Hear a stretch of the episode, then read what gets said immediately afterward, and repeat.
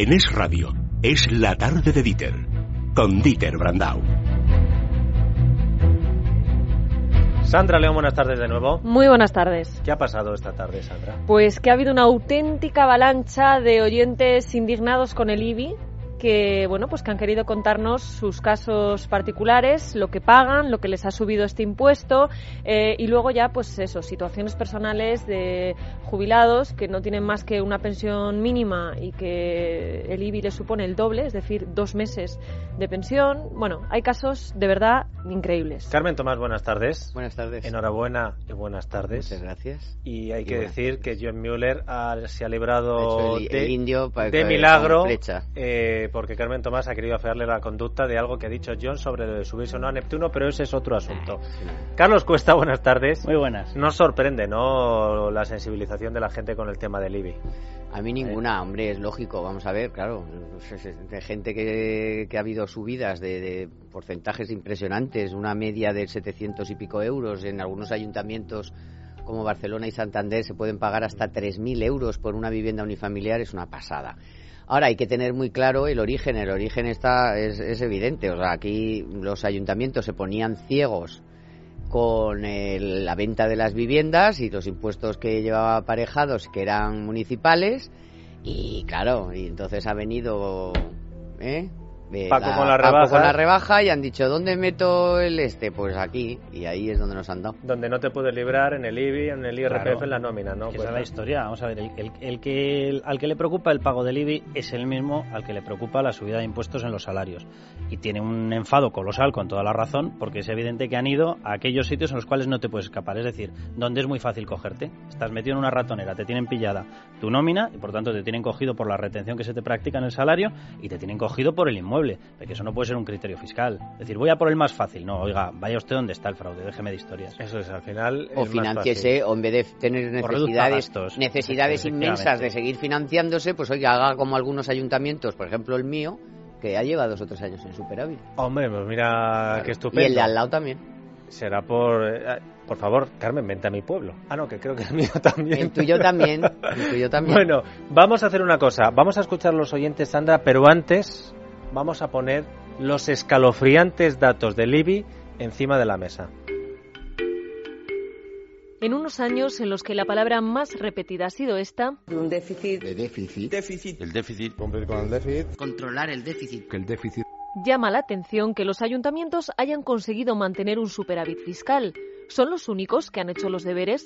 ¿Será que se han apretado más que nadie el cinturón? Esa sería la respuesta que a todos nos gustaría escuchar, pero lo cierto es que hay otra explicación, y es que todo parece indicar que los consistorios han echado mano del IBI, la única figura tributaria cuya recaudación nunca ha descendido a lo largo de su historia. A pesar del declive inmobiliario, se calcula que los ingresos obtenidos por esta vía se han incrementado un 60% desde el inicio de la crisis. Y dado que en este periodo los inmuebles tan solo han aumentado un 15%, parece obvio que si la recaudación sube es porque los ayuntamientos han disparado el IBI. La localidad donde más ha subido la caja se sitúa en Murcia, en Ulea, un pueblo con menos de mil habitantes. La recaudación ha subido un 800% desde 2007 y aunque es el ejemplo más llamativo, no es el único. Si nos vamos a Málaga, enseguida comprobamos que el consistorio de Cártama recauda hoy un 300% más que al inicio de la crisis, mientras que la localidad gaditana de Zahara la subida es de un 228%. Si nos fijamos en las capitales de provincia, La Palma se la lleva Toledo, donde la recaudación del IBI se ha incrementado casi un 100%, pero le siguen muy de cerca ciudades como Cuenca, Ávila, Almería y Madrid.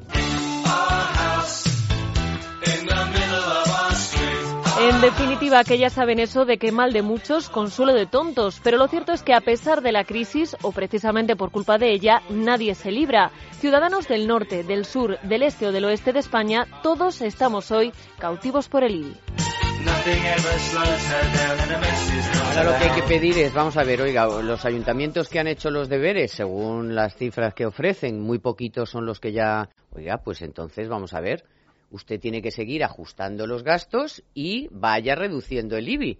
Porque yo estoy leyendo estos días que sí, que algunos, fíjate, 200, hay 8.300, que 200 a lo mejor este año no suben el IBI. Ya, pues vamos a ver, si están casi todos en superávit, pues ¿para qué quiere un ayuntamiento el superávit? Para revertirlo sus ciudadanos. Si ya los servicios se supone que están cubiertos y usted ha reducido concejales y usted ha reducido todo lo que puede, pues ahora los exceso de ingresos que repercutan en el ciudadano y esto es lo que tendrían que hacer todos y cada uno de los ayuntamientos. Pero luego aparte, eh, aquí hay cosas que ya son puramente de principios de justicia. Dice, vamos a ver, había una doctrina totalmente sentada y unos principios tributarios que eran sobre una cosa sobre la que ya se te ha cobrado impuestos, no se te puede volver a cobrar impuestos. Vale, yo sé perfectamente que cuando tú cambias el dinero por un inmueble, ya no tienes dinero, tienes inmueble. Pero señores míos, usted ya me ha cobrado por el salario con el cual yo voy a comprarme la casa. Primer impuesto, el IRPF, vale. Si se me ocurre acumularlo en ahorro, usted me cobra impuesto de patrimonio, vale. Segundo impuesto que me ha cobrado. Cuando compro la vivienda, si la compro nueva, me cobra el IVA. Si la compro de segunda mano, me cobra el impuesto de transmisiones patrimoniales. Vale, ya vamos por, ¿cuántos llevamos? El IRPF. Cuatro. Tres, o cuatro impuestos. Eh, y encima me cobra el IVA cada año. Vamos a ver cuántas veces me piensa cobrar sobre el mismo euro que he sudado. ¿Cuántas veces me piensa cobrar? Digo ya para saberlo, por lo menos, ¿no? Y ya darme por vencido en esta historia. A ver, vamos a empezar a escuchar oyentes, Sandra. Pues mira, como ha habido tantas llamadas, eh, yo he dividido por bloques. Entonces, lo primero que vamos a escuchar es eh, pues el nutrido grupo de ejemplos que nos ponen nuestros oyentes. Lo que pagaban hace unos años y lo que pagan ahora. Vivienda en Villanueva de la Cañada, del 2008 al 2013 ha subido el 70,53. En Alpedrete, en un inmueble 106,41% en esos cinco años, en otro 93,74%. En la zona de Sanabria se ha subido el IBI pues un 25, un 30, un 40, yo no sé, puede decir que hasta un 60%, una barbaridad. Aquí en Alcorcón ha subido una burrada, está subiendo todos los años, todos los años un promedio de unos 30 euros. Ahora mismo yo estoy pagando 434,72. Yo pagaba hace 10 mm, años 50 euros y hoy pago 489 y es en Villaverde Bajo, Madrid. Yo vivo en Fuenlabrada y hace dos años eh, pagaba un recibo del IBI de 260 euros. Hoy he recibido del banco, que ya me habían pasado el recibo del IBI de este año, pues eso, por 170 euros. El primero, que nos falta el otro pago en octubre. El IBI, en mi caso, ha subido un 421,34%. Ahora lo tengo que estar pagando a plazos. ¿Ustedes creen que esto es normal? No, pues yo vivo en Marina del Aljarafe, provincia de Sevilla, a mí me lo han subido un 33%. Yo tengo una casa en un pueblo, Almansa, Albacete, el año pasado 1.200 euros, este año 1.500, la subida de 300. 1.500 euros de IBI por una casa en un pueblo de Albacete, en Almansa. Vamos a ver, sobre todo lo que dice Carlos. Vamos a ver, si ya hemos pagado todos los impuestos por tener nuestra casa, lo que aquí se, hay, que, hay, que, elaborar es una nueva forma de financiarse los ayuntamientos. Antes se, se financiaban con el suelo y, eh, claro, eran ricos y gastaban tal. Luego ya con la burbuja inmobiliaria tal, han subido el IBI, que es...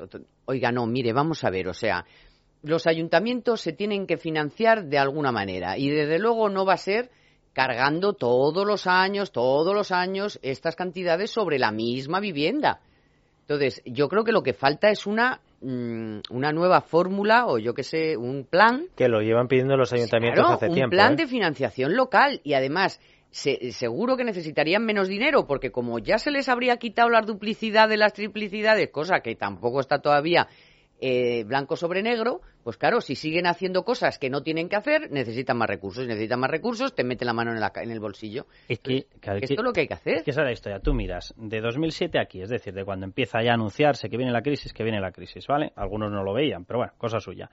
De 2007 a cierre de 2013. Reducción de empleados públicos, de número de empleados públicos en los ayuntamientos, un 7%. Desde ese, en esas mismas fechas, subida de lo que han cobrado por IBI de recaudado real, más 55%. Oiga, señores míos, a lo mejor tienen que equilibrar un poquito estas cifras. Sí, Reduzcan ustedes gasto. Pero, Déjenme de historias. Pero además de decisiones políticas que podemos decir si son erróneas, nos gustan o no, aquí estamos hablando de que el IBI se sustenta en la valoración de un bien, que es el suelo y la edificación. No es posible, no es posible que cuando en el mercado los precios han caído a plomo a la mitad, la valoración de ese bien se haya duplicado. A mí eso me parece un fraude. sí que sí. de, 2007 a 2013. catastral. Claro, claro. Efectivamente, o sea, los mismos años base. Tú coges los inmuebles y los que lo están consiguiendo vender eh, les ha caído el valor más de un 40%, más de un 50%. Pero bueno, vamos a dejarlo en un 40%. En ese mismo tiempo, la valoración oficial ha subido un 40%. Es decir, le han metido una diferencia de 80 puntos con respecto a, la realidad. Porque si no, no te podrían cobrar más IBI. La clave del IBI es, es, un porcentaje sobre el valor pero catastral. ¿en qué, se basa ese catastrazo? Joder, pues en que no hay pasta. No, hombre, no, no, Carmen, si ya sé cuál ah, es la decisión y el origen, pero digo, cuando tú coges y dices... El, valor pues catastral estaban muy bajas, porque como se revisa cada X años, como estaban más bajos de lo que se supone que todavía estaban en el mercado, pero vete tú a vender esa casa por el valor nuevo que te dicen es, incluso. Es muy sencillo lo que ha pasado ahí. Eh, los ayuntamientos se financiaban a través de dos mecanismos principalmente. Tenían el IBI, es verdad, pero tenían luego dos vías muy potentes. La una, la subasta de suelo público. No hay nadie comprando suelo público porque no se edifica, porque hay un stock de viviendas tremendo. Esa vía de ingresos se les ha hundido. ¿Y cuál tenían además? El impuesto de construcciones. El impuesto de construcciones y obras era una vía de recaudación potente. Como no se construye, se les ha caído. ¿Qué han decidido los ayuntamientos? Han dicho, mira qué fácil. Oye, se me cae a mí la venta de suelo y se me cae el impuesto de construcciones, que paguen los que tienen la vivienda. Bueno, los ayuntamientos se justifican diciendo que es que la situación de sus arcas es insostenible, pero ahora vamos a escuchar, Sandra, cómo la situación de las arcas de muchas familias. De algunas realmente, ¿eh? De algunos hay que ver ejemplos de cómo han dejado las arcas algunos, ¿eh? De facturas en el cajón, de, de pabellones del circo, de pabellones de no sé qué, de hospitales sin hacer. Y es verdad que algunos ayuntamientos, por los pufos heredados, están haciendo auténticos milagros, pero ya más allá del milagro es la situación de muchas familias para llegar a fin de mes con esta clavada. Situación de muchas familias que pues han tenido que hacer reformas que al final les han salido carísimas, por lo que al final han tenido que pagar de IBI, pero también de gente que accede a un piso de protección oficial, al que accedes precisamente porque pues tus ingresos no son a lo mejor muy altos y que sin embargo tienen que pagar una barbaridad y también vais a escuchar el caso de jubilados que tienen una pensión y como os decía antes, pues para ellos el IBI supone estar dos meses dedicando toda su pensión a este concepto. Tengo un local comercial del año 1970 y lo que el ayuntamiento ha hecho es eh, al inquilino del local, sin comunicármelo a mí, le exige que haga una serie de reformas y a mí lo que me llega es un correo del ayuntamiento que me dice que eh, como consecuencia de dichas reformas eh, la antigüedad ha sido actualizada y ya no es un local de 1970 sino del año 2000 y me pasan la valoración catastral de 111.000 euros a 474.000. Eh, eso sí, generosamente me indican que esa subida se va a escalonar a lo largo de los próximos años, con lo cual la subida que yo estaba pagando 850 euros de IRI Estoy pagando ya 1.300 este año y ya pues eh, cada año 200, 300 euros de subida. Y todo esto indica que el local pues está en una modesta avenida de un modesto, de una modesta localidad valenciana. Ya no es que haya subido el IBI en todas partes, es que hay muchísimos inmuebles en este país que están mal valorados catastralmente y eso hace que se, se pague muchísimo más. Mire, yo compré unos locales al ayuntamiento justo cuando la burbuja estaba más alta pues éteme aquí que después que bajaron muchísimo los precios, el IBI me lo duplicaron. Pagaba unos 230 euros, bueno, eh, hace 7, 8 años, y, bueno, supongo que todo puede aumentar. El caso es que hice una ampliación de de la casa, tengo, tengo cuatro, cuatro hijos, entonces el IBI pasó del último recibo, que era 230 euros, a, a 890 euros, es decir, casi no, 900 euros. Hombre, yo sabía que iba a subir, pero no sabía que iba a subir tanto. Tengo una casa eh, de protección pública en Pinto, y bueno, pues el IBI de pasar hace dos años de 250 euros aproximadamente a pasar 540 euros. Mis padres en el año 70 compraron un piso con mucho esfuerzo y trabajo en la zona de, embajadores y bueno, y hasta hace no mucho, pues eh, bueno, se venían pagando ciento y algo euros, 200 euros. Entonces actualmente, pues eh, cada mes de noviembre, pues vienen 654 euros. Mi madre es viuda y cobra una pensión de 600 euros. Entonces, eh, precisamente cuando mira el mes de noviembre, pues hay que dedicar eh, su paga de ese mes. Ese mes, en teoría, no se come ni se hace absolutamente nada. Se paga el IBI y se queda pues en blanco. Si no le ayudara a sus hijos, pues. Este año, en diciembre, me han pasado a 960 euros y pagaba 650. Entonces, mi pensión es de 559 euros. Me han dejado dos meses sin comer y sin nada, con, la, sin pagar casa ni teléfono, nada. Dos meses completos de la pensión se los ha llevado, más 150 de basura. Un aumento de 38 a 150 euros. Esto es calamitoso.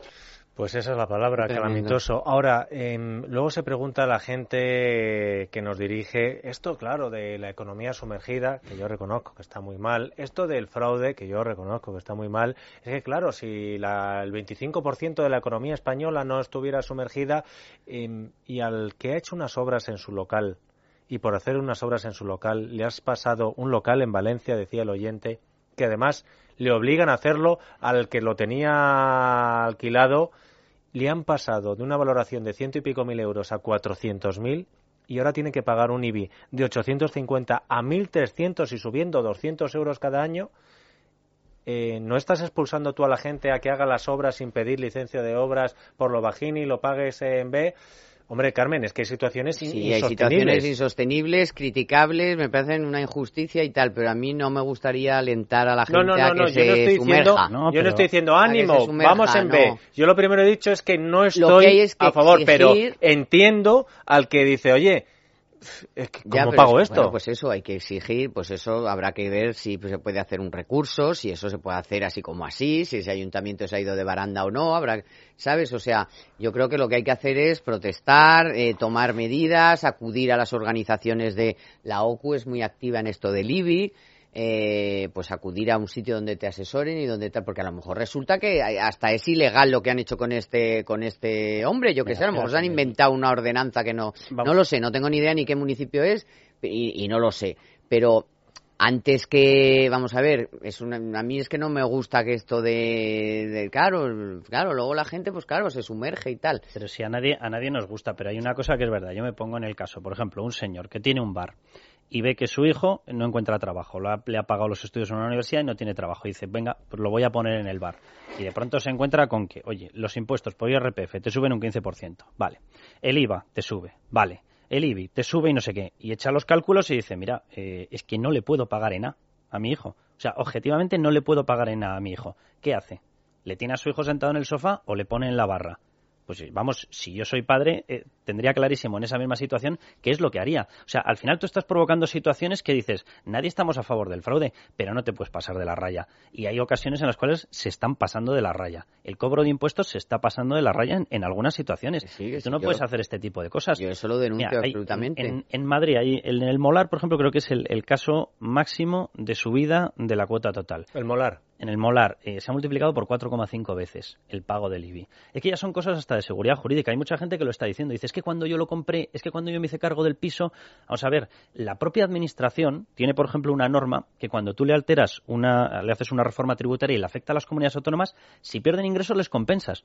Oye, ¿cómo se apañan entre ellos? O sea, cuando el gobierno central le modifica una norma y pierde ingresos la comunidad autónoma, se lo tiene que compensar. Oye, cuando a ti te modifican las condiciones en las cuales te compraste un piso y te encuentras con que no puedes hacer frente al pago de los impuestos, porque te lo han cambiado otros, ¿qué haces con el piso? Igual que está mal es igual que tenemos que hacer denunciar lo que está mal, también hay que destacar lo que está bien.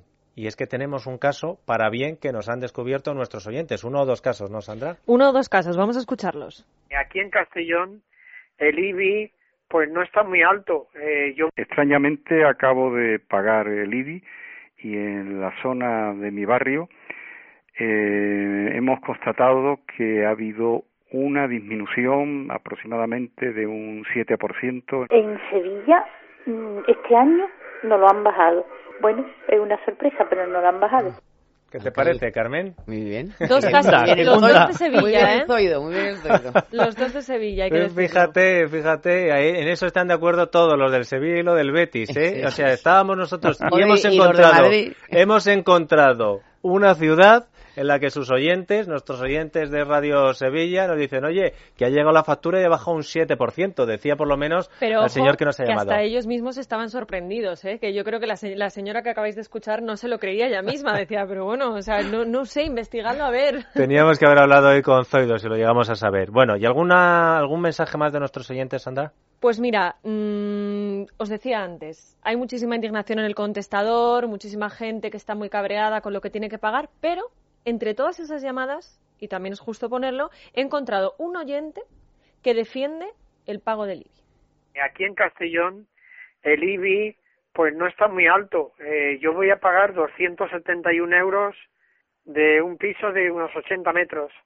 Y además, eh, si queremos ciudades arregladas, ciudades con servicios públicos gratuitos para la tercera edad y para los discapacitados, si queremos ciudades bonitas, necesitamos abonar un dinero bueno, hay que decir que si a este oyente... Si oye valenciano, discapacitados. Sí, bueno... Personas, con, discapacidad. Pero hay que decir que a este oyente no está solo. John Mueller, antes de salir, ha dicho que él también estaba de acuerdo Anda, con que este entre oyente. lo de Neptuno y lo de Ibis... Sí, por eso. Tenía que, haber visto, calentito. tenía que haberle visto... Tenemos la foto colgada en Twitter de Carmen con la gorra del Atleti. Hay que decirle que a esta mujer le sienta todo bien, hasta la gorra del Atleti. Pero el gorrazo que le ha metido a John Mueller entre lo de Ibis y Neptuno ha sido de época. De todas formas, iba a decir que, bueno, este oyente está a favor de que se pagase el IBI, pues para que las ciudades estuvieran bien arregladitas, etcétera, etcétera. Pues ojo, porque son nuestros propios oyentes los que le van a responder con casos personales. Ellos están pagando cuotas muy altas y los servicios que deberían tener no los tienen. En 2007, en, en la urbanización Eurovillas de la, del nuevo Bastán, que no tenemos ni alcantarillado decente, yo pagaba 169 euros con 97 céntimos. Y en el 2013 estoy pagando 918 euros con 10 céntimos. Aparte, la, la, la basura, claro. Yo vivo en la provincia de Guadalajara, en el término municipal de Sacedón.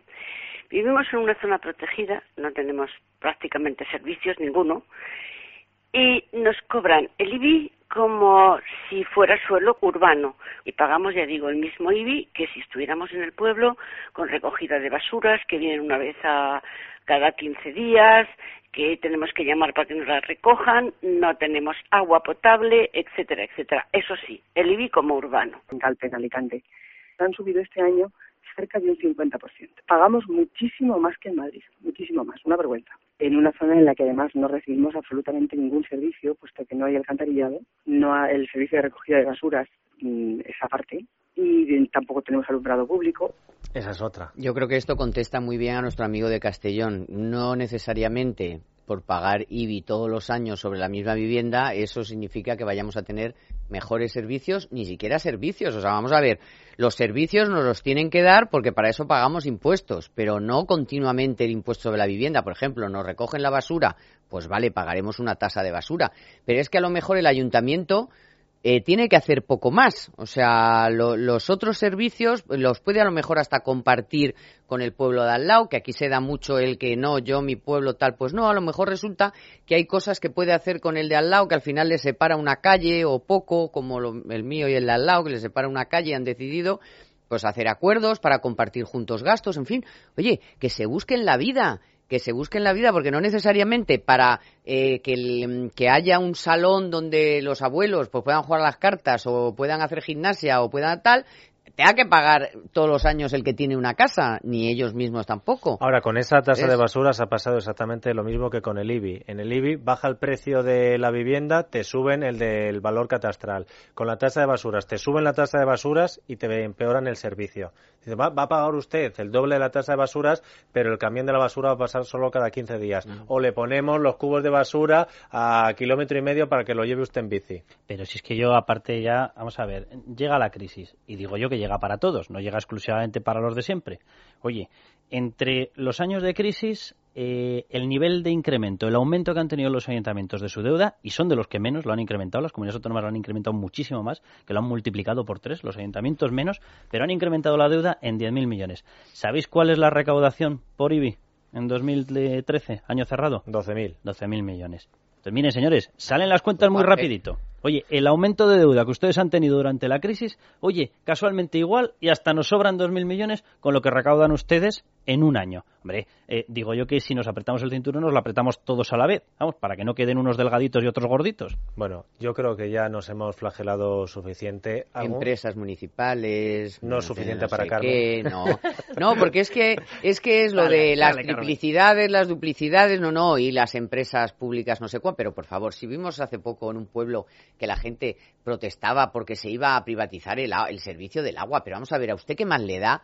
Si, ¿Sale, el, ¿Sale agua cristalina o no? barato, pues usted abra el grifo y si le cuesta más barato, pues qué más le da que el agua le dé al grifo el privado o el público. Bueno, es esa especie de cosa que le han metido a la gente de que si se privatiza alguien se forra. Mire usted, no resulta que a lo mejor sale hasta más barato, porque la empresa del agua de no sé qué, pues ya no necesita tener ahí al, al del agua, la, la secretaria del del agua, el chofer del del agua, el de al lado del del ah, Ahora, yo que soy defensor, como Carmen y como Carlos, de la gestión privada, tengo que decir que entiendo perfectamente que la gente piense que si se privatiza, alguien se forra.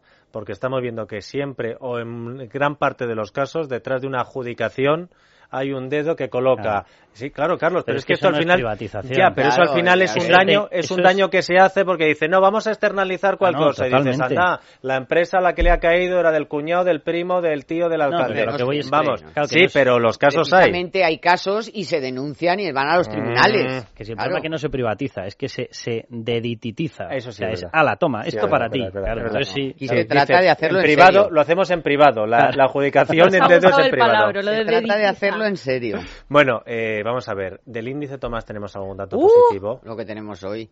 ¿Cuál? Muchos. ¿Cuál te gusta Mira, tenemos eh, la producción industrial, el índice de servicios, eh, los automóviles, que los concesionarios no paraban de perder empleo y ya tal. Producen más coches. Estamos mejor que antes. He tenido aquí antes una con Luis del Pino gorda, ¿eh? ¿Cómo? Que he tenido antes aquí una con Luis del Pino las gorda. importaciones y las exportaciones. O sea, todo, importaciones y exportaciones. O sea, que vamos, hasta que se sale. Y en el empleo tenemos alguna, antes de irnos con los emprendedores, alguna buena noticia o por lo menos en forma de oferta de empleo. Pues mira, esta semana tenemos que estar muy pendientes de las ferias de empleo porque, por ejemplo, Jaguar ya ha anunciado que va a ofrecer más de 100 puestos de trabajo en los European Jobs Days de Zaragoza. Así que los interesados solo tienen que visitar la feria este jueves o este viernes para dejar su currículum. La empresa automovilística busca ingenieros mecánicos, eléctricos y técnicos especialistas, entre otros perfiles con experiencia y buen nivel de inglés.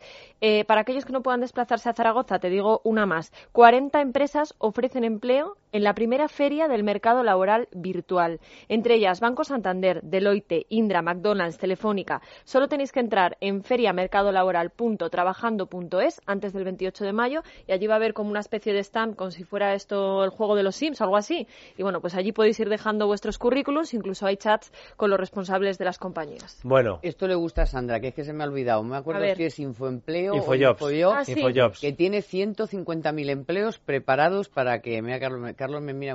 ¿eh? No, que no, no, no va por ahí, no. ¿Qué pasa? Que... Cuesta, no sean malo. 150.000 empleos... Mmm, ¿Qué oferta?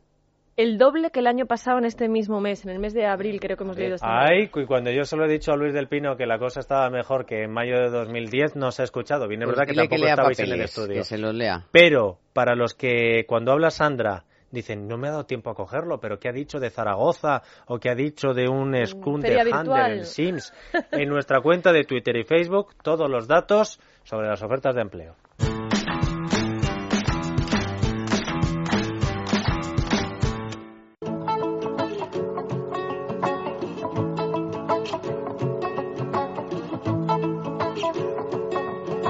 La tarde de Dieter es radio.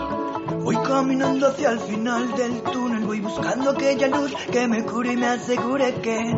Ya verás, Carmen, cómo te va a gustar la primera emprendedora que nos va a presentar hoy Sandra. Pues eh, sí, porque es una emprendedora muy valiente. Se quedó sin trabajo cuando se quedó embarazada, pero fue precisamente la maternidad la que le sirvió de fuente de inspiración, porque ¿quién nos ha quejado alguna vez cuando ha tenido un hijo de lo caro que es todo?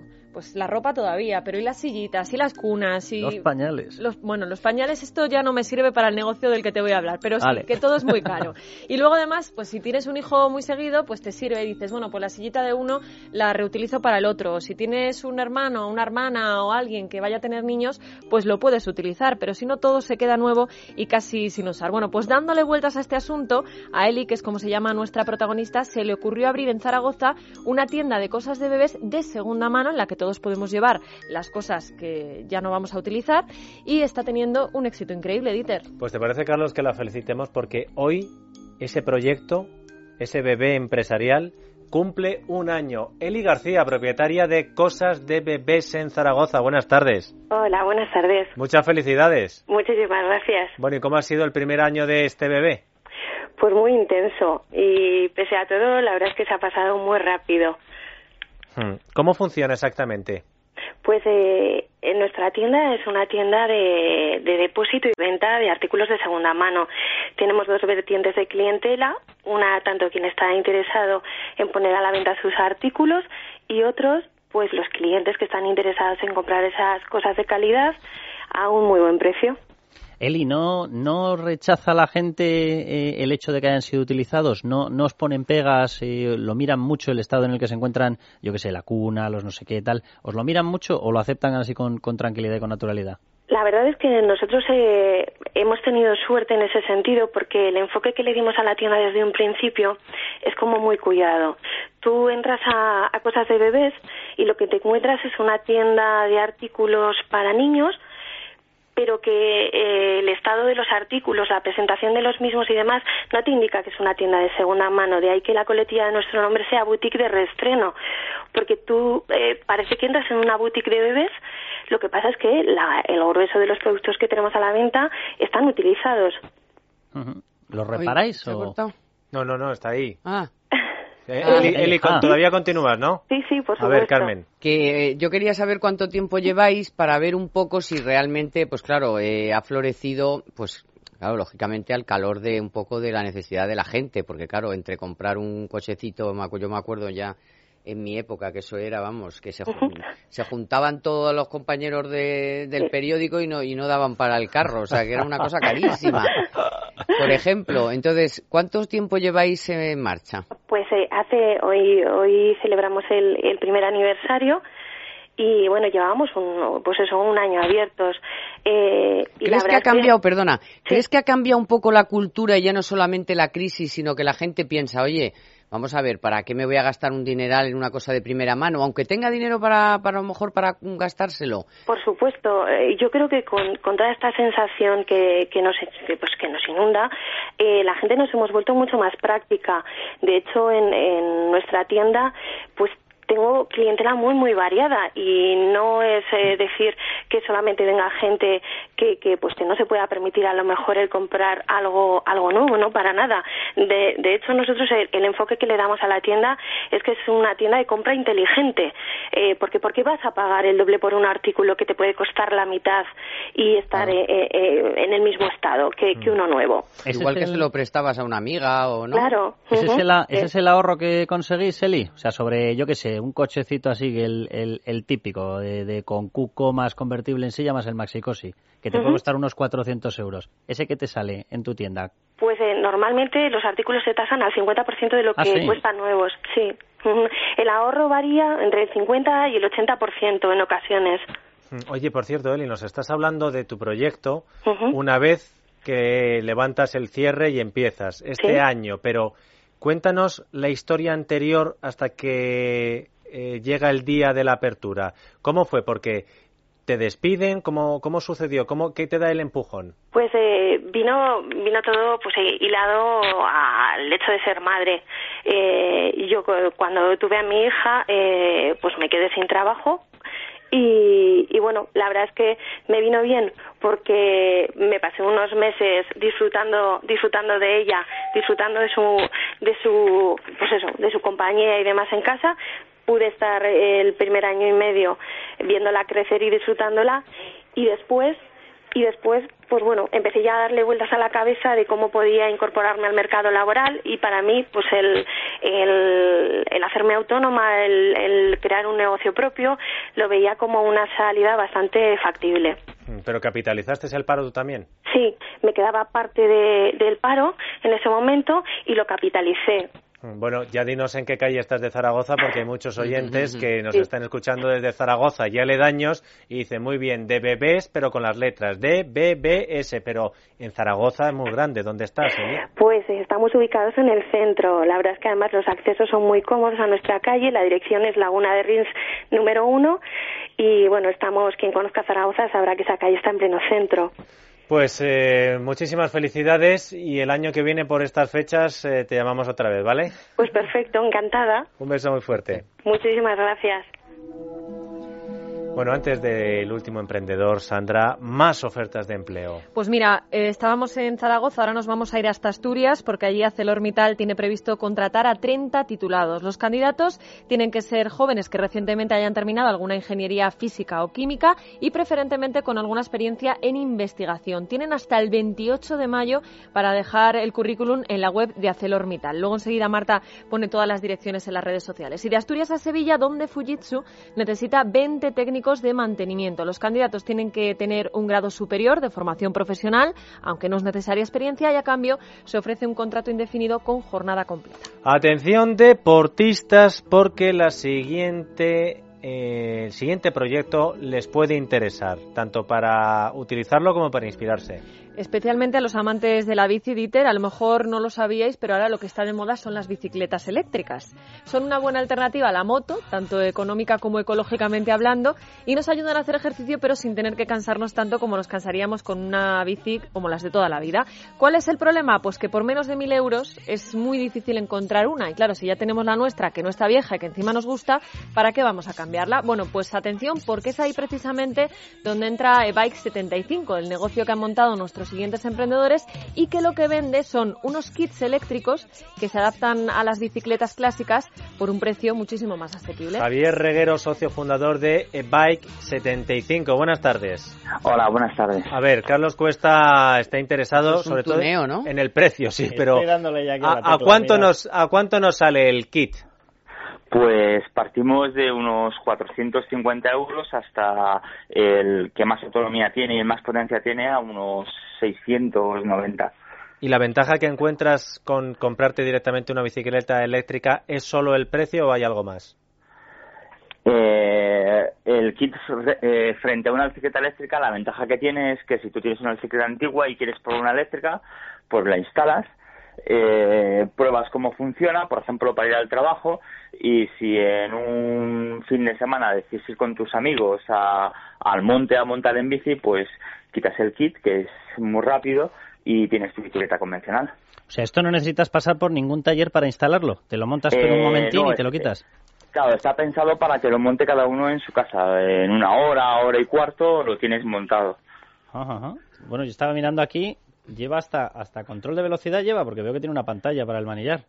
Eh, sí, bueno, tenemos un display en el que marca la potencia instantánea que estás usando, que nos, nos ajustamos a la ley, ¿no? Son 250 vatios. Eh, y en teoría, bueno, en teoría no, eh, tiene que cortar eh, la asistencia eléctrica cuando alcanzas una velocidad de 25 kilómetros por hora. Pero esos precios que has dado son para un kit que acoplas a tu bicicleta, pero también vendéis bicicletas ya, o sea, hay mucha diferencia entre comprarte ya la bicicleta, o sea, el que no tiene bicicleta, vamos, y dice, ah, pues voy a comprar una eléctrica. Eh, ¿Cuesta mucha, cuesta una pasta o qué? Eh, las bicicletas eléctricas en relación a las bicicletas que se suelen tener, eh, suelen ser un 30 o un 40% más caras. Eh, aparte que si ya tienes la bicicleta, pues para qué meter otra bici en casa si puedes aprovechar la que ya tienes. Sí, claro. Ah, bueno, claro, esa es otra sí, eso ventaja. Sí, Pero digo, partiendo de... Partiendo de... Claro, eh, nosotros en ese sentido, si no tienes bicicleta y quieres compartir una bicicleta eléctrica de la marca determinada con las características determinadas, pues perfecto, es otra opción. Eh, lo que nosotros pretendemos es que, se, claro, que se utilice lo que ya tiene. Que no te gastes el dinero en comprarte otro cuadro, otras ruedas, claro. Bueno, vamos a ver, Javier. Eh... se tiene que pedalear menos, que esto es Hombre, claro. a ver, explícale a Carmen cómo funciona una bicicleta eléctrica, Javier. Eh, no, no es que te dé descargas mientras pedaleas, no, ¿eh? es que pedalea el motor. Cuesta menos, ¿no? También, pero Cuesta menos. en, este sentido, cuando das un pedal es como si alguien te empujara. Joder, qué chollo. Oye, eh, continuamente, claro. ¿Qué, autonomía real tiene esto? A ver, yo, que yo suelo ir pues en moto. Real, al, max, al nivel máximo, eh, en, en, el rango de precios de que hemos hablado antes, están entre los 25 y los 60 kilómetros. Eso te aguanta. ¿Y cuánto tiempo tienes que cargarlo? Pues es bueno, se carga como un móvil y unas 3, 4 horas. Ah, o sea que tú lo pones por la noche, te levantas y ya lo tienes cargado. Eh, sí. vas al trabajo, lo enchufas en el enchufe del jefe. Y... Ah, porque es de quita y pon, o sea, ¿es fácil de quitar y poner o qué? Sí, sí, va con una llavecita y se, saca como la batería de un móvil, básicamente. Ah. Bueno, pero yo la pregunta que quería hacerte, Javier, llevas un año como nuestra anterior emprendedora de bebés y a e-bike 75, ¿cómo le va? Eh, bien, bien, bien, bien, va cada vez mejor. La gente cada vez se conciencia de que la bicicleta eléctrica eh, es un medio de transporte real. Entonces, poco a poco se van concienciando y cada vez hay más seguidores de la bici eléctrica. ¿Pero ganáis dinero o todavía, todavía estamos cubriendo gastos? Eh, bueno, ahí estamos, estamos peleando, peleando. Oye, Javier, le he pedido antes a Eli que nos contara la historia previa a abrir el negocio. Haz tú lo mismo. ¿Cómo surgió todo y qué dificultades pasaste? Pues todo surgió a raíz de la necesidad. Nosotros, bueno, somos ingenieros y, y, trabajamos en una zona de Madrid en la que el aparcamiento era, era insufrible. Entonces vivíamos a una distancia de unos 4 o 5 kilómetros y nos encantan las bicis. Entonces veíamos la posibilidad, para no sudar, de usar una bicicleta eléctrica. Las bicicletas eléctricas que había en el mercado eran, eran muy caras y claro, en un principio dijimos, bueno, pues esta inversión todavía no. Vimos que había algo parecido a los kits que tenemos, pero no funcionaban como queríamos. Como teníamos la capacidad y los medios, pues lo desarrollamos poquito a poco hasta que llegamos a algo que nos convenció. Y nos convenció tanto que, que decidimos comercializarlo. Pues a seguir dando pedales. Mucha suerte, Javier. Un abrazo fuerte. Muchas gracias. Antes de escuchar a nuestra ayuda solidaria, la persona que por altruismo decide ayudar a los demás. Gaes, eh, Sandra, si lo escuchamos bien. Eso te iba a decir, digo, para escuchar muy bien a nuestra siguiente invitada lo que tienen que hacer es tener eh, sus oídos estupendamente y para eso lo que tienen que hacer es revisar cada año su audición en GAES. Es un servicio gratuito y además le van a atender profesionales especializados. Solo tienen que llamar al 902 026 024 902 026 024. Canasta Solidaria, 2014 kilos de canastas solidarias, una campaña que apoyan entre otros y otras la mejor jugadora en la historia del baloncesto español. Amaya Valdemoro, buenas tardes. Hola, buenas tardes, ¿qué tal? Pues eh, nosotros estupendamente si te podemos ayudar y sobre todo nuestros oyentes. ¿Cómo pueden ayudar a esta campaña de la canasta solidaria, Amaya? Bueno, pues es muy fácil, ¿no? En todas las eh, tiendas, ¿no? De día, todos los supermercados de días, hay se ha facilitado una canasta simbólica, ¿vale? Para que todos los clientes, pues, metan canastas y aporten pues un kilo de arroz, un kilo de lentejas, ¿no? Lo que queremos hacer eh, mediante esta campaña, ¿no? Es ahora en tiempos de crisis, ¿no? Pues ahora que el deporte está en boca de todos, pues dar ejemplo, ¿no? Y ser solidarios para ayudar a los más necesitados, ¿no?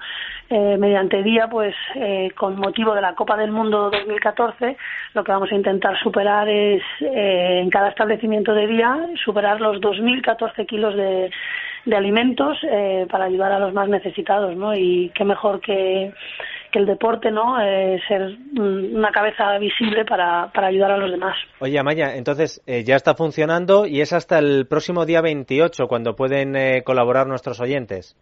Sí, está funcionando desde el primer día ya, pues bueno, está siendo un éxito, ¿no? Porque en España eh, pues, mediante Escuesta somos uno de los países que más solidarios somos, ¿no? Y se están volcando y, vamos, estamos convencidos tanto en la, en la Federación Española de Baloncesto como en día de que vamos a, a superar con creces eh, este objetivo que nos hemos marcado, ¿no? Que si además sumamos eh, más de los 2.014 kilos por establecimiento, muchísimo mejor. ¿Cómo te embarcaron a ti en este proyecto, Maya?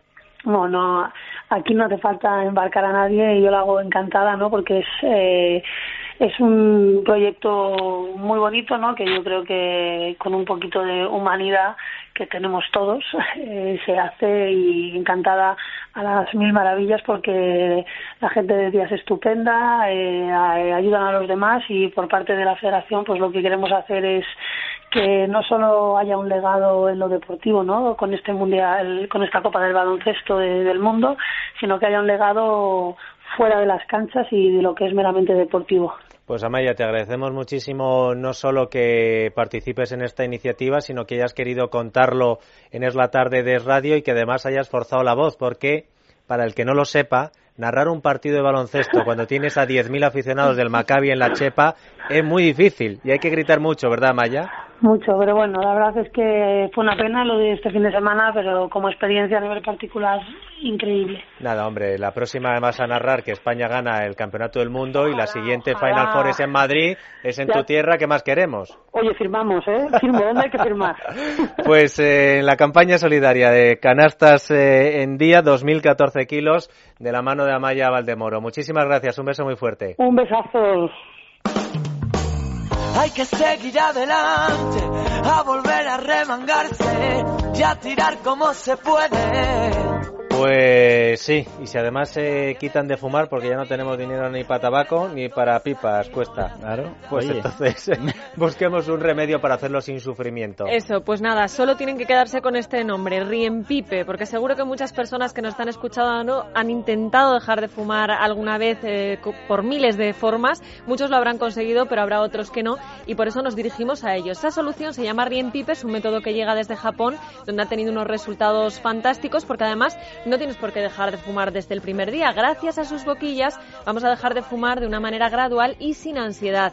Y lo conseguiremos reduciendo gradualmente la ingesta de nicotina. Si estás interesado, solo tienes que llamar al 91 351 9989, 91 351 9989 o entrar en la web riempipe.es. Prefiero bailar con ganas aunque no sepa los hilos del corazón mueven. Pues hasta aquí Carmen, hasta aquí Carlos, hasta la semana que viene. Hasta vos, Y a ustedes muchísimas gracias, porque el programa lo hacemos exclusivamente dedicado a ustedes y ver cómo participan en iniciativas que nosotros les proponemos, como por ejemplo hoy lo de desquitarse con el IBI, la verdad es que ya que tenemos que sufrir, por lo menos lo hacemos en compañía. Claro, antiestrés, por lo menos te desahogas, venga.